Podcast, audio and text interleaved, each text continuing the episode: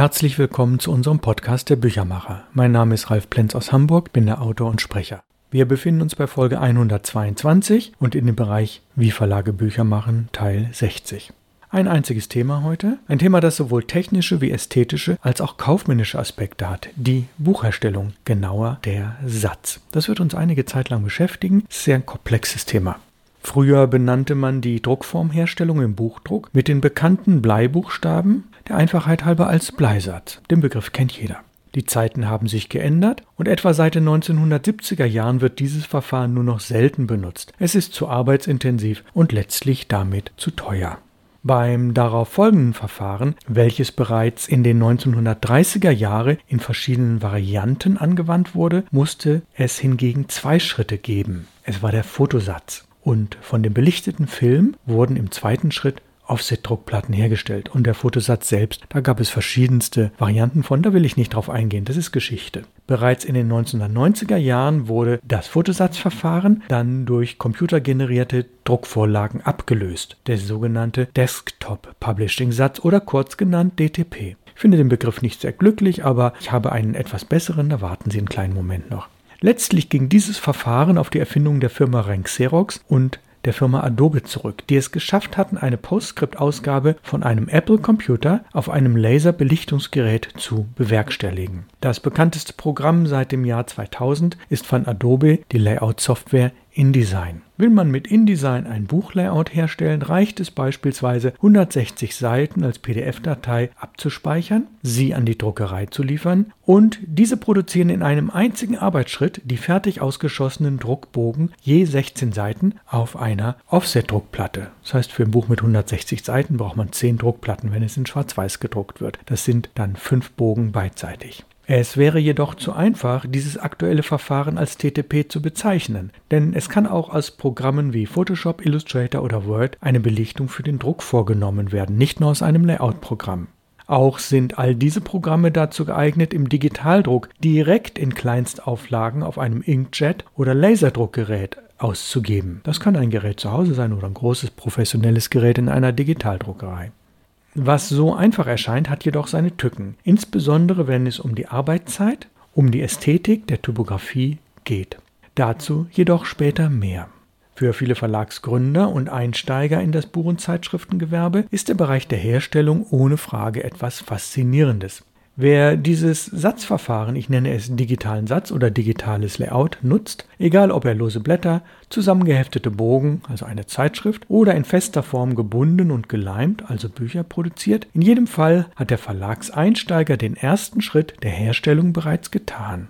Ja, jetzt kommt was Spannendes. Obwohl Windows-PCs seit den 1980er Jahren die größte Verbreitung von bis zu 90 Prozent in allen Büros weltweit haben, sieht es bei den Grafikern und Druckereien, selbstverständlich auch bei den Bildbearbeitern, völlig anders aus. Nahezu 100 Prozent benutzen fast ausschließlich Apple-Computergeräte. Doch das ist eine andere Geschichte, die ein anderes Mal erzählt werden soll. Mac oder PC Schriften, digitale Illustration oder Handschrift sind die einfachsten Druckvorlagen, von denen man Fotokopien oder Drucke, also letztlich Publikationen, digital oder im Offsetdruck herstellen kann. Und natürlich das Publizieren auf Webseiten, für das gilt das Gleiche. Vor jeder Produktion sollten Sie sich jedoch immer bewusst machen, dass die schönsten und interessantesten Inhalte und Gestaltungen nutzlos und somit zu teuer sind, wenn Sie keine Leser, Käufer oder sonstigen Interessenten finden. Ein Verleger oder Hersteller, der mit seinen Produkten niemanden erreicht und niemanden interessieren kann, publiziert im eigentlichen Sinn des Wortes nur für die Schublade. Genauer, er produziert nur für das Lager und die später notwendige Makulatur, sprich die Verwertung als Altpapier. Das hört sich bitter an, aber das muss man sagen aus jahrzehntelanger Erfahrung, das ist so.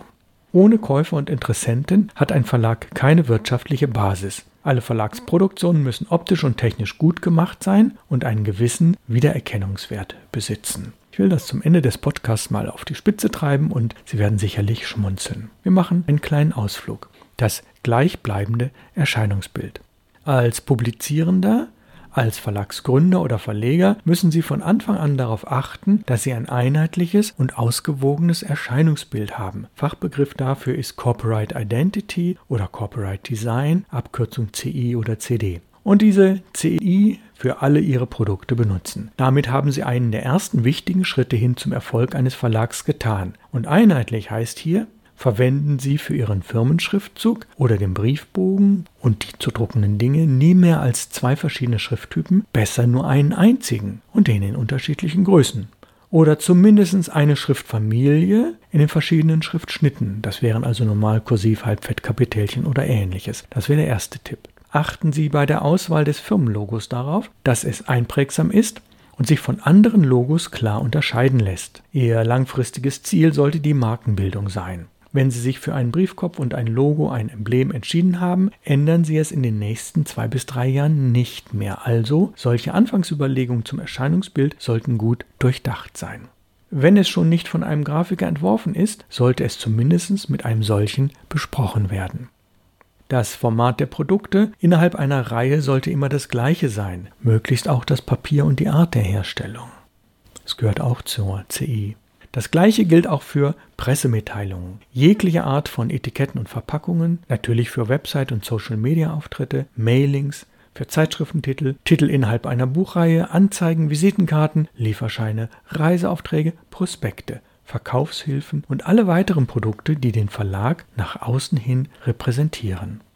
Ja, wir machen einen kleinen humorvollen Ausflug zum Thema Farbe. Wenn Sie sich für ein Emblem, ein Logo, eine Standardschrift und ein einheitliches Äußeres entschieden haben, und auch für die dazugehörige Farbe oder Farbkombination, so müssen Sie deswegen nicht gleich Ihr Büro in dieser Farbe streichen. Das könnte sich nämlich genau in sein Gegenteil verkehren. Sie können dann bald Ihre Verlagsfarbe nicht mehr sehen. Sie werden sich grauenvoll abwenden. Bei der Farbwahl ist es von entscheidender Bedeutung, dass Sie sich nach Ihrer Entscheidung mit einer Druckerei darüber verständigen, welche Farbe einer genormten Farbskala entspricht. Die bekannteste ist die HKS-Skala, benannt nach der Firma Horstmann-Kalle-Steinberg, und dass dieser von Ihnen einmal gewählte Farbton dem am nächsten kommt oder exakt entspricht. Schreiben Sie sich die Farbnummer, beispielsweise HKS 45N, für ein mittleres Blau auf und geben Sie fortan bei Druckaufträgen, in denen Ihr Logo verwendet werden soll, dem Drucker diese Nummer an. Tja, und jetzt kommt es, Heutzutage wird ja fast nur noch vierfarbig gedruckt. Die Farbsimulation für den Vierfarbdruck, also die Umrechnung dieser Farbe in die CMYK-Werte, ist natürlich genauso konsequent anzuwenden. CMYK heißt Cyan, Magenta, Yellow und Black, also K, die Key Color, die vier Grundfarben, das ist Blau, Magenta, Gelb und Schwarz, ist natürlich genauso konsequent anzuwenden. Und das sollten auch gerade Werte sein, also nicht 61, 45, 27, sowas macht man nicht. Das heißt, Werte von 5 oder 10 sollten am Ende stehen. Eine Ausnahme ergibt sich lediglich dann, wenn Sie nur einen einfarbigen Druck in Auftrag geben oder etwas fotokopieren. Doch selbst im ersten Fall können Sie sich auch noch dafür entscheiden, trotz Einfarbigkeit der Drucksache, die gegenüber einer zweifarbigen Drucksache eben natürlich preiswert ist, als Standarddruckfarbe Ihre Firmenfarbe zu verwenden. Also nicht schwarzer Text meinetwegen, sondern dunkelblau als einzige Druckfarbe. Zwar kostet dies einen einmaligen Aufpreis von etwa 50 Euro im Offsetdruck, aber wenn Sie gleichzeitig drei unterschiedliche Drucksachen mit gleicher Verlagsfarbe in Auftrag geben, so reduziert sich der Farbaufschlag auf 17 Euro je Druckauftrag. Und wenn Sie noch mehr sparen wollen, dann planen Sie so, dass Sie gleichzeitig vier Druckaufträge im Format DIN A4 abgeben, alle jeweils mit einer gleichen Auflage von 1000 Stück. Dann kann Ihr Drucker alle Aufträge auf einem DIN A2-Bogen gemeinsam drucken. Und man hat einen Kostenvorteil, notfalls muss man davor noch verhandeln, für sich verbuchen können. Druckt man hingegen vierfarbig digital, können Kostenvorteile dann entstehen, wenn man auf größeren Druckbogen mehrere Aufträge zusammenfasst und dieses dann selber schneidet. Das heißt, man braucht einen Kontakt zu einer lokalen Druckerei, wo man sagt, ich würde gerne morgen vorbeikommen und mal ein paar hundert Bogen schneiden lassen. Ein einfaches Beispiel. Sie wollen 500 Postkarten drucken lassen. Das geschieht online und kostet heutzutage etwa 30 Euro. Das scheint billig zu sein, doch es geht wesentlich preiswerter. 8 mal 500 Postkarten in einer Auflage von 500 Stück digital zu drucken oder im Offset kosten demnach ja 240 Euro. Das ist schon eine ganz schöne Summe. Bedruckt man stattdessen einen DIN A3-Bogen beidseitig vierfarbig auf einem 250 Gramm Postkartenkarton und lässt ihn hinterher lokal schneiden, so kostet es nur rund 90 Euro plus die 10 Euro Schneidekosten sind 100. Umgerechnet heißt es, dass der einzelne Postkartensatz lediglich 12,50 Euro statt 30 Euro kostet. Bevor Sie sich jedoch für ein grafisches oder typografisches Layout entscheiden, sollten Sie Informationen über Schrift, Gestaltungsmöglichkeiten und Drucktechnik in den nächsten Podcasts berücksichtigen.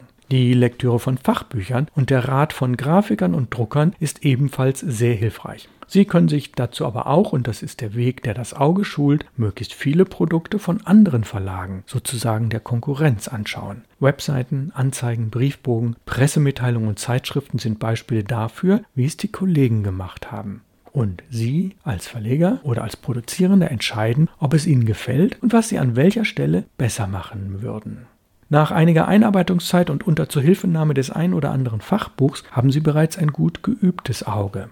Wer mit Beispielen und möglichst viel konkreten Vorstellungen zu einem Grafiker oder in eine Druckerei geht, um dort etwas produzieren zu lassen, ist dort ein gern gesehener Kunde.